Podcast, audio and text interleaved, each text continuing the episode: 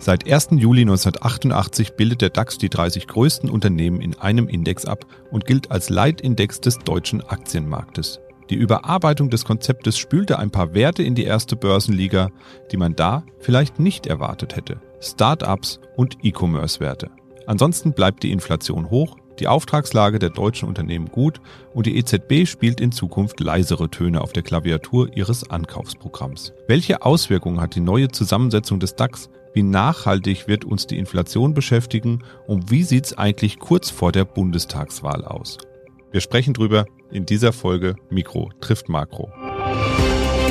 Mikro trifft Makro. Das Finanzmarktgespräch der DK Bank. Herzlich willkommen zur 26. Folge Mikro trifft Makro. Es ist Donnerstag, der 16. September 2021 und mir gegenüber sitzt wie gewohnt der Chefvolkswirt der DK Bank, Dr. Ulrich Kater. Hallo und guten Morgen, Herr Kater. Hallo. Ja, zunächst einmal danke für all die Fragen, die uns erreicht haben. Das sage ich ja ein bisschen häufiger ähm, zu Beginn der Sendung, aber ich meine es auch wirklich so, weil ich freue mich wirklich unglaublich, wenn wir Feedback bekommen, wenn wir Fragen bekommen und wir bauen die auch weitgehend alle ein. Vielleicht finden Sie Ihre Frage nicht immer eins zu eins im Podcast wieder, aber seien Sie gewiss, ich lese alles und ich versuche auch alles zu integrieren und mit Herrn Carter zu besprechen, was Sie uns zuschicken. Wenn Sie uns da auch noch mal was zuschicken wollen oder einfach mal Feedback geben wollen zu der Sendung, dann schreiben Sie uns einfach an podcast.dk.de. Ja, Herr Dr. Kader, steigen wir doch mal ein mit dem DAX. Das ist ja schon sowas wie ein alter Bekannter, äh, wenn man sich ein bisschen länger in, im Börsenumfeld bewegt. Nicht umsonst wurde er ja auch DAX 30 genannt, denn er hat die 30 größten Titel im deutschen Aktienmarkt abgebildet. Nun kommen also zehn weitere nochmal hinzu und wir werden künftig dann wahrscheinlich im Börsenkontext immer mal wieder das Wort DAX 40 hören, wenn man über den DAX spricht. Das ist ja eine ordentliche Steigerung, wenn man das mal so ansieht. Also zehn dazu zu 30 prozentual gesehen ist das ja schon eine Menge. Was sind denn die Gründe, dass man diesen Schritt geht? Es gibt ja auch noch ganz viele andere Indizes wie den MDAX, den TechDAX und so weiter. Warum muss der DAX denn wachsen? In der Tat erstmal äh, ein ganz alter Bekannter der äh, DAX und ähm, da ist es vielleicht auch gut einsehbar, dass ähm, so alte Instrumente auch mal modernisiert werden müssen und darunter fällt eigentlich das, was jetzt gerade hier passiert. Der Index soll die deutsche Wirtschaft, soweit sie börsennotiert ist, abbilden. Die größten und insbesondere natürlich die wertvollsten deutschen Unternehmen, und das hat er auch in den letzten 30 Jahren ähm, gut gemacht. Wir haben uns daran gewöhnt, so in der ersten Liga und zweite Liga, das sind dann die MDAX-Unternehmen, zu denken, denken und ähm, dann auch äh, Technologieunternehmen zusammenzufassen. Das, wie gesagt, hat gut geklappt. Äh, 30 Jahre, mehr als 30 Jahre ist das jetzt ähm, im Betrieb. In der Zeit ist er übrigens, wenn man es mal im Durchschnitt rechnet, jedes Jahr um mehr als neun Prozent nominal, also ohne Berücksichtigung der Inflation jetzt, aber neun Prozent angestiegen. Ja, und jetzt ähm, hat es ein paar Anlässe gegeben, was zu tun, was zu verändern. Da kam sicherlich als als ähm, offensichtlichster Anlass auch der der äh, Wirecard-Skandal jetzt äh, dazu. Also ein Unternehmen, was sozusagen aus vollem Lauf pleite gegangen ist und das als Mitglied des DAX. Ähm, das hat man schon mal zum Anlass genommen, um jetzt nicht nur den Index zu verbreitern, sondern auch eine ganze Reihe von Veränderungen rund um den DAX zu machen. Also beispielsweise die Aufnahmekriterien zu verändern. Die Unternehmen müssen jetzt transparenter sein. Sie müssen ihre ähm, Quartalsberichte jetzt vorlegen und können sich dann nicht mehr mit ähm, äh, halbseidenen Testaten sozusagen ausschmuggeln. Ähm, und ähm, so sind eine ganze Reihe von Kriterien verändert worden. Und ähm, dann hat man natürlich auch mal über die Größe nachgedacht äh, und ähm, hat auch international verglichen und ist zu dem Ergebnis gekommen, dass auch ein etwas größerer Index sinnvoll wäre. Ähm, wobei auch schon der DAX hat etwa die Hälfte der deutschen Marktkapitalisierung. Das ist der Gesamtwert aller börsennotierten Unternehmen. Das sind in Deutschland etwa so drei Billionen Euro. Davon hatte der DAX äh, bisher schon so etwa 50 Prozent abgebildet. Jetzt werden es mit dem DAX 40 werden es jetzt 65 Prozent sein, also ein bisschen mehr und natürlich auch in einer etwas angepassteren ähm, Branchensortierung. Also da kommen Unternehmen aus dem Bereich, aus den modernen Bereichen dazu, Elektrotechnik, dann die Luft- und Raumfahrt, ähm, die Online-Händler werden ausgeweitet und ähm, ja, insgesamt wird der Bereich Technologie ein bisschen ähm, ähm, größer werden. bisher war der DAX eben dann doch sehr ähm, ähm, ja, industrielastig. Wir hatten nur 12 Prozent Technologie drin, dafür fast 30 Prozent äh, Industriewaren und, und Grundstoffe. Und das ändert sich ja durchaus in Deutschland ein bisschen und diese Anpassung vollzieht das nach. Ja, kommen wir nochmal so ein bisschen zurück. Sie haben es eben auch schon gesagt, diese, diese Werte, die jetzt dazukommen, das sind ja so Werte wie Zalando, Delivery Hero, Hello Fresh, das sind ja so ja, in der Wahrnehmung vieler Menschen vielleicht eher noch so Start-ups, kleine Firmen, E-Commerce-Firmen, die vielleicht noch gar nicht so wirken, als müssten sie in den DAX reinkommen. Ist das vielleicht auch so der Beginn so einer Wandlung in der Wirtschaft, dass wir auf einmal ganz andere Werte und äh, ganz andere Unternehmen in so einem Index abbilden müssen, weil es die eben jetzt gibt und weil die so groß geworden sind? Ja, die Start-up-Kultur ist ja in aller Munde in den letzten Jahren. Da ist auch viel passiert. Das ist ein Ausdruck dafür, dass ähm, der technologische Wandel sehr schnell in die Wirtschaft eingeht. Also es werden nicht Dinge wie das Internet erfunden und dann liegen sie brach, sondern sie können eben wirklich ganze äh, Industrien erstens revolutionieren und zweitens neu gründen. Und das sehen wir eben in diesem ganz, ganz heftigen Geschehen. Beim DAX hat man ja gesagt, eigentlich sollen nur etablierte Unternehmen reinkommen, äh, Unternehmen, die eben auch schon Gewinn machen. Das ist ja ähm, auch ein Kriterium. Aber man hat sich dann doch entschlossen, dieses Kriterium dann so zu formulieren, dass eben auch junge Unternehmen die Chance haben, reinzukommen in den DAX und so, so ist es auch. Aber grundsätzlich ist es natürlich auch ein Ausdruck der Tatsache, dass die Wirtschaftsstrukturen sich ändern. Deutschland ist ein Industrieland mit 25 Prozent an, ähm, in, an Anteil von Güterproduktion am gesamten Bruttoinlandsprodukt. Das war bisher im DAX auch gut abgebildet. Aber dieser Anteil sinkt langsam und er wird weiter sinken, wenn wir uns allein vor Augen führen, dass äh, die deutsche Automobilproduktion äh, zurzeit fast nur die Hälfte dessen äh, ist, was sie vor Corona ist. Und darauf sind Corona-Effekte ähm, nur noch nicht mehr ganz anzuwenden. Also der Anteil geht äh, zurück und ähm, das muss sich eben auch widerspiegeln äh, in, den, in den Börsenstrukturen. Ja, nicht nur die Anzahl der DAX-Werte ist sprunghaft angestiegen, auch die Inflation rückt ja immer mehr und mehr in den Mittelpunkt der Wahrnehmung. Fast alle Medien berichten tagtäglich über irgendwelche neuen Höchstwerte, die da erreicht werden. Sechs Prozent in den USA, fast fast vier Prozent in Deutschland im Euroraum. Äh, dazu kommt dann sowas wie die Großhandelspreise sind stark gestiegen im Vergleich zum letzten Jahr. Sind das denn immer noch Werte, wo Sie als Volkswirt denken, dass sich das wieder so ein bisschen eindampfen wird. Das ist ja eigentlich auch gar keine richtige Inflation, haben Sie mal gesagt. Wird die wirklich einfach wieder verschwinden, wie von Zauberhand? Nein, der Grundgedanke, der bleibt erhalten, den wir in den letzten ähm, Monaten gehabt haben, wenn wir uns das vor Augen halten, was mit dieser Corona-Pandemie und den Preisen passiert. Es ist ja so, in Corona-Zeiten wurde einfach weiter konsumiert weil die privaten Haushalte sehr, sehr viele Unterstützungsmittel bekommen haben. Ganz plakativ ist das in den Vereinigten Staaten, wo der private Haushaltssektor sogar mehr Geld in der Corona-Zeit durch die staatlichen Unterstützungsprogramme zur Verfügung hatte als ohne Corona. Also es wurde weiter konsumiert, aber es wurde natürlich nicht produziert wegen der Beschränkungen und das hat äh, alle Läger in den Unternehmen geräumt. Und jetzt steigt die Nachfrage nochmal weiter an, ähm, weil sich die äh, Beschränkungen reduzieren und deswegen wird eben alles knapp.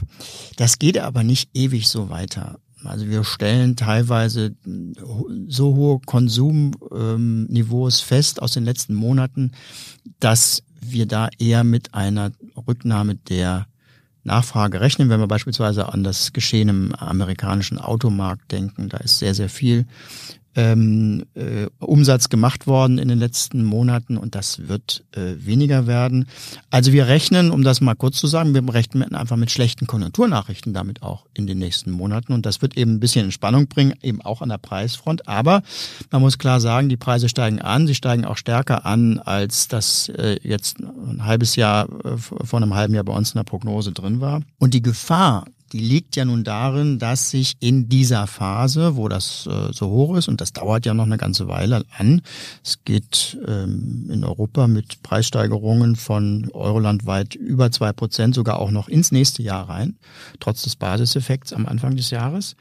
Und da ist eben die Gefahr, dass sich in dieser Zeit Inflationserwartungen bilden. Das heißt also, dass in den Köpfen der Marktteilnehmer die Vorstellung, dass es weitergeht, dazu führt, dass tatsächlich weiter die Preise erhöht werden. Darauf muss man ganz sicherlich achten. Also, obwohl man das erst in ein, zwei Jahren dann verlässlich sagen kann, äh, sind wir uns auch dessen bewusst, dass die Inflationsgefahren in jedem Fall angestiegen sind. Oft liest man es ja auch und Sie haben es eben auch verwendet, diesen Begriff von Basiseffekten, transitorischen Effekten und was noch alles, also diese ganzen Effekte, die sich rund um die Inflation, um die steigenden Wirtschaftsleistungen und Nachfrage äh, da immer wieder genannt werden. Nehmen Sie uns und die Zuhörerinnen und Zuhörer doch mal mit in ihre Welt sozusagen, in ihre volkswirtschaftliche Welt. Was steckt denn hinter diesen Begriffen, sowas wie Basiseffekt, transitorischer Effekt etc.? Versuchen Sie es mal zu erklären, was da hinter sich verbirgt. Ja, ja, der, der Basiseffekt, äh, oft, oft verwendet und keiner weiß so richtig, was es bedeutet. Ähm, ich kann es mal versuchen, mal, äh, einfach mal zu erklären, am besten natürlich am Beispiel, das ist am, am eingängigsten. Wir nehmen mal eine Autofirma, die ein äh, Auto verkauft und das kostet der, der Einfachheit halber 10.000 Euro. Januar 2020 kostet der Wagen 10.000 Euro und ein Jahr später, im Januar 21, entschließt sich die Firma, äh, die Preise zu erhöhen. Alles knapp geworden und ähm, der Einfachheit halber kostet der Wagen dann jetzt äh, 11.000 Euro. Äh, Quizfrage, wie hoch ist die Inflation? Ganz klar, bei der Inflation wird der Preis in einem Monat mit dem Preis zwölf Monate vorher verglichen. Das ist unsere Definition der Inflationsrate. Also Januar 21 kostet der Wagen 11.000 Euro, zu Januar 20, da kostete er noch 10.000 Euro. Klar, 10 Prozent mehr, Inflationsrate 10 Prozent, nicht weiter schwierig. So, jetzt geht's aber weiter. Wir nehmen mal an, dass sich an dem neuen Preis jetzt erstmal gar nichts mehr tut. Also die Firma ist zufrieden, außerdem Konkurrenz aus China nimmt zu, es sind keine weiteren Preiserhöhungen mehr durchsetzbar. Der Preis bleibt jetzt konstant bei 11.000 Euro für die nächsten fünf Jahre. So, wie entwickelt sich jetzt die Inflationsrate? Ein Monat nach der Preiserhöhung, also im Februar 21, liegt die Inflationsrate immer noch bei 10 Prozent, weil ja zum Februar des Vorjahres verglichen wurde, wo der Preis eben immer noch bei 10.000 lag. Das heißt, die Inflationsrate liegt immer noch bei 10 Prozent, obwohl sich im Februar jetzt an dem Preis des Autos gar nichts mehr getan hat. Und das geht auch so weiter. Im März, April, Mai liegt die Inflationsrate weiter konstant bei 10 Prozent, obwohl, wie gesagt, an den aktuellen Preisen nichts mehr passiert. Und das deutet darauf hin, dass diese Inflationsrate eben nur das abbilden kann, was in diesem zwölf Monatszeitraum geschieht, aber nicht mehr so genau, wann irgendwas passiert ist. In unserem Beispiel äh, wird es dann spannend, wenn wir zum Januar 2022 kommen. Der Preis ist immer noch bei, bei 11.000 Euro. Jetzt wird aber verglichen mit dem Januar 21, also zwölf Monate vorher. Und das ist der Monat, in dem die Preiserhöhung stattgefunden hat. Und jetzt haben wir einen Preisvergleich 11.000 Euro im Januar 22 zu 11.000 Euro im Januar 21 und dann ist die Inflation null. Das heißt, die Inflation fällt also in einem Monat von 10 Prozent auf null, obwohl sich an dem Preis jetzt weiterhin gar nichts getan hat. Diese Veränderung kam eben nur zustande, weil die Preiserhöhung aus dem Betrachtungszeitraum rausgefallen ist. Und diese Veränderung, die nicht auf der aktuellen äh, Ebene geschehen, sondern auf den Veränderungen in der Vergangenheit, also auf der Vergleichsbasis beruhen, die nennt man eben den Basiseffekt ähm, transitorische Preisveränderungen, das sind was anderes. Das sind Preiserhöhungen, von denen man ausgeht, äh, dass sie demnächst auch wieder rückgängig gemacht werden. Also wenn ein ähm, Würstchenverkäufer weiß, es äh, gibt ein großes ähm, Fest in der Stadt, wo viele Leute kommen und wo er gar nicht nachkommt mit dem Würstchenbraten, dann setzt er den Preis schon mal, ähm, verdoppelt er den Preis schon mal und weiß aber, dass wenn die Veranstaltung vorbei ist, nimmt er ihn wieder zurück. Und äh, das sind eben diese transitorischen äh, Effekte, die man eben gerade auch in der Corona-Zeit ja jetzt ähm, sehr stark vermutet wegen der mh, hm, Produktionskapazitätsengpässe, die immer wieder vorbei sind. Das Ganze kann man jetzt abbuchen äh, unter der Kategorie nutzloses Wissen. Aber ich glaube, es zeigt vor allen Dingen, wie schwer es eben ist, aus so abstrakten Zahlen, die wir jeden Tag um die Ohren gehauen bekommen, äh, gerade Wirtschaftszahlen, eben abzuleiten, was denn da wirklich passiert ist, was das denn wirklich aussagt. Und deswegen sollte man eben bei all diesen Wirtschaftszahlen, bevor man sich groß aufplustert, was wieder alles Skandalöses passiert ist, immer mal fragen, ist das eine seriöse Interpretation dessen, was diese Zahl aussagt? Am besten auch, wie kommt eigentlich so eine Zahl zustande? Da ist man sehr schnell bei dem äh, Thema, wie lügt man mit Statistik? Es zeigt eben, dass es einfach schwierig ist, wirtschaftliche Realität in so einfachen Zahlen abzubilden. Ist ja auch was, was wir in der Corona-Pandemie jetzt erlebt haben mit den ganzen Kennzahlen und potenziellen Kennzahlen, die da eben gehandelt wurden, wie man so eine Pandemie eben in Zahlen abbilden kann. Da konnte man ja auch das so oder so interpretieren, nochmal eine andere Zahl nehmen, dann sieht es wieder anders aus. Also sag mal, das zeigt ja ganz gut und dieses Beispiel Würstchen und Autos ist natürlich sehr eingängig, das haben Sie schön gewählt, aber es zeigt ja ganz gut, diese Zahleninterpretation, die ist eigentlich gar nicht so leicht. Man muss immer nochmal dahinter gucken, wie wird die Zahl eigentlich berechnet und was läuft da eigentlich alles rein? Insbesondere wenn es um so sensible Themen wie Inflation geht, da geht es um unser Geld, die Stabilität unseres Geldwertes und wenn es dann noch weitergeht an unser Vermögen, an die Verteilung von Einkommen und Vermögen in der Gesellschaft, dann wird es natürlich äh, äh, Aufregungspotenzial ganz, ganz heiß. Aber gerade bei, bei diesen Themen, wie ist etwas verteilt in der Gesellschaft, wird es noch viel komplizierter.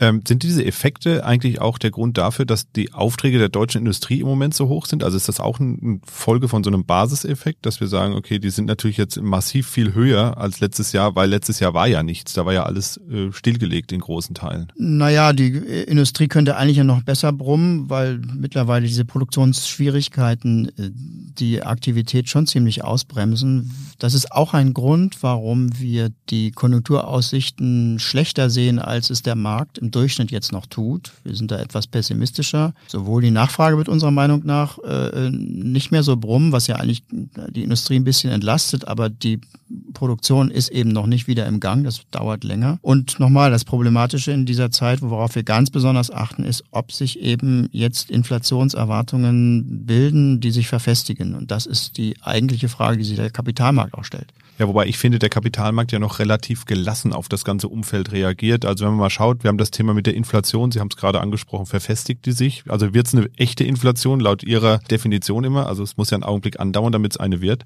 Wir haben Knappheiten bei den Chips. Das betrifft vor allem Technologiekonzerne, aber auch die Automobilindustrie sehr, sehr stark. Wir haben das Thema mit den Containerknappheiten und den hohen, hohen Logistikkosten rund um den Globus. Teilweise hohe Rohstoffpreise, also dieses Holzmarktthema, was uns Anfang des Jahres so ein bisschen beschäftigt hat, das war natürlich massiv. Das scheint dem Markt, in Anführungszeichen, also den Aktienmärkten, relativ wurscht zu sein. Ist das auch so eine Folge vom Nullzinsumfeld, dass man sagt, okay, das ist eben eine der wenigen Investitionsmöglichkeiten, die überhaupt noch rentiert im Moment? Na, also erstmal ist es eine Frage von den ganzen Zahlen, die uns um die Ohren gehauen werden und ihre Bedeutung. Das, was wir hören, womit die ähm, Medien auch voll sind, sind diese ganzen Berichte, was alles nicht funktioniert, was knapp ist. Aber als Wirtschaftsbeobachter muss man sagen, das sind zum allergrößten Teil Berichte aus der ähm, Bereich der, der, der Güterwirtschaft. Und die Güterwirtschaft ist nicht die Wirtschaft, sondern ist nur ein Viertel dieser äh, Gesamtwirtschaft, wenn nicht sogar weniger.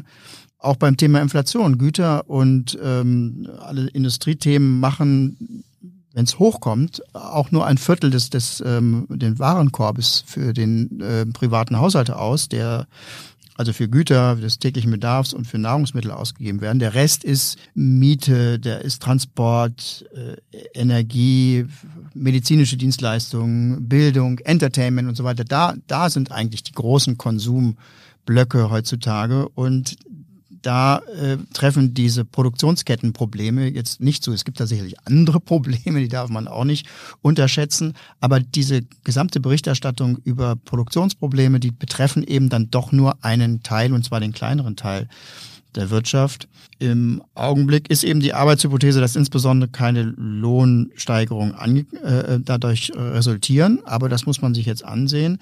Und allgemein Inflation und äh, Erwartungen, Inflationsprozesse, die werden nicht mal so an und ausgeknipst wie am Lichtschalter. Das sind viel, viel längere ähm, Prozesse. Das kann man vielleicht eher mit einem Mosaik vergleichen. Ja, es müssen also genügend Steinchen nebeneinander gelegt werden, bevor sich dieses Bild Inflation ergibt. Und das braucht Zeit eine Reihe von Steinchen liegen schon, das muss man ganz klar sagen. Und es könnte auch noch mehr dazukommen. Zum Beispiel, dass eben die Raten gar nicht so stark zurückkommen in den nächsten Monaten, wie das eigentlich erwartet wird.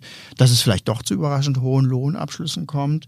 Und wenn dann noch ein ungünstiges Ereignis dazukommt, ähm, keine Ahnung, ein Ölpreisschock, oder vielleicht wird ja auch mal flächendeckend ein äh, ganzes Land die Produktion lahmgelegt durch eine Cyberattacke oder sowas ähnliches. Äh, wenn das dann noch dazukommt, dann könnte es eben äh, sein, dass sich dann doch genügend Hinweise auf eine inflationäre Entwicklung finden. Und das ist dann, das ist dann wirklich ein Problem. Also wenn zu, äh, zu viele Mosaiksteinchen festgeklebt sind, dann wird es schwierig für die Notenbank, dieses Bild dann wieder zu zerstören. Und äh, auf diese auf diese Mechanismen muss man jetzt in, in, den nächsten Monaten, wenn nicht sogar ein zwei Jahren, äh, ganz besonders achten. Zerstören war ein gutes Stichwort eigentlich. Schauen wir nochmal nach China. Da schaut die chinesische Regierung gerade mit Argus Augen auf die Aktivitäten einiger ja, chinesischer Tech-Firmen.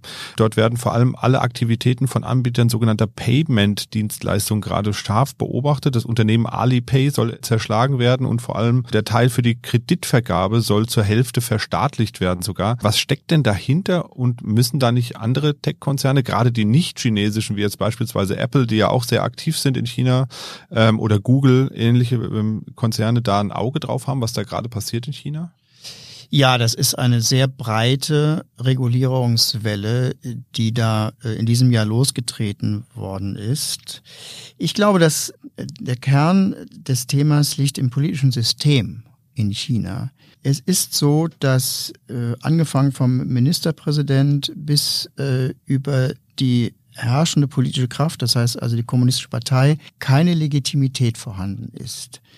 Es gibt keine Wahlen in China und in so einer Situation müssen diese äh, Institutionen dem Volk Erfolge bieten damit sie legitimiert sind, weiter zu bestimmen. Und das haben die äh, Kommunistische Partei und auch das, äh, die, die Leitung äh, ja auch in den letzten Jahren sehr gut gemacht. Der sagenhafte Aufstieg von, von China ist ja genau das. Aber es mehren sich eben jetzt auch die Probleme. Warum soll es in China anders sein? Also mit dem Wohlstand gehen die Probleme nicht weg, sondern es kommen andere dazu und die sind genauso äh, so heftig. In China ist es sicherlich mehr und mehr jetzt auch die Verteilung des Wohlstandes. Wir haben ein Land, äh, was teilweise oberhalb des, des Standards von, von, von etablierten Industrieländern liegt, aber das Pro-Kopf-Einkommen des gesamten Landes China liegt immer noch erst bei ähm, knapp über 30 Prozent der, der äh, alten Industrieländer. Wir haben wenige Superreiche in China mittlerweile.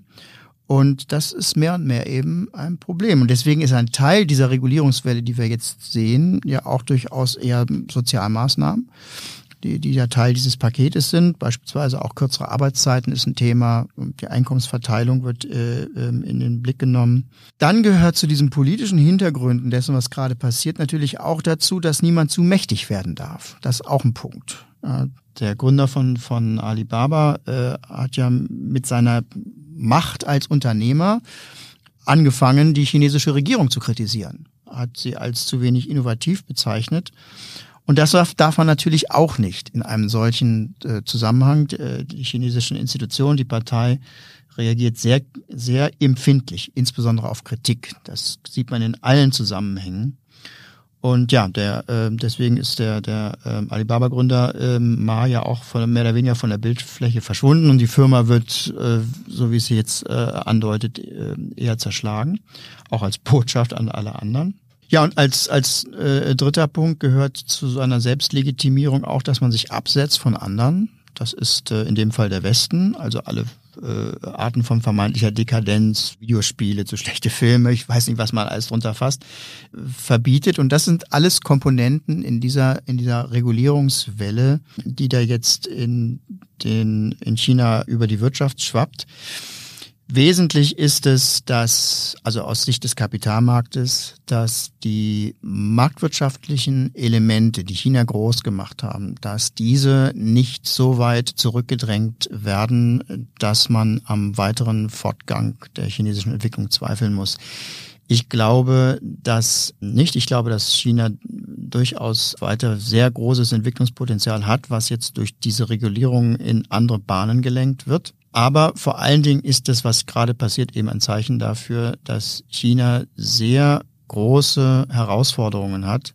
Das betrifft auch die finanzielle Seite. Wir sehen es gerade mit dem großen Immobilienentwickler äh, Evergrande, der kurz vor der Pleite stehen könnte, bis hin zur demografischen Entwicklung in China und vielen, vielen anderen Themen, so dass diese äh, Erfolgs- und äh, ja, Durchmarschmentalität, die man so gehabt hat, wenn man an China in den letzten Jahrzehnte dachte, die ist wohl auch vorbei und die Reformen sind zumindest ein Zeichen dafür, dass die Chinesen das nicht einfach ignorieren. Ob sie die richtigen Entscheidungen treffen, das ist wie immer bei Reformen ähm, dann erst im Nachhinein zu sehen.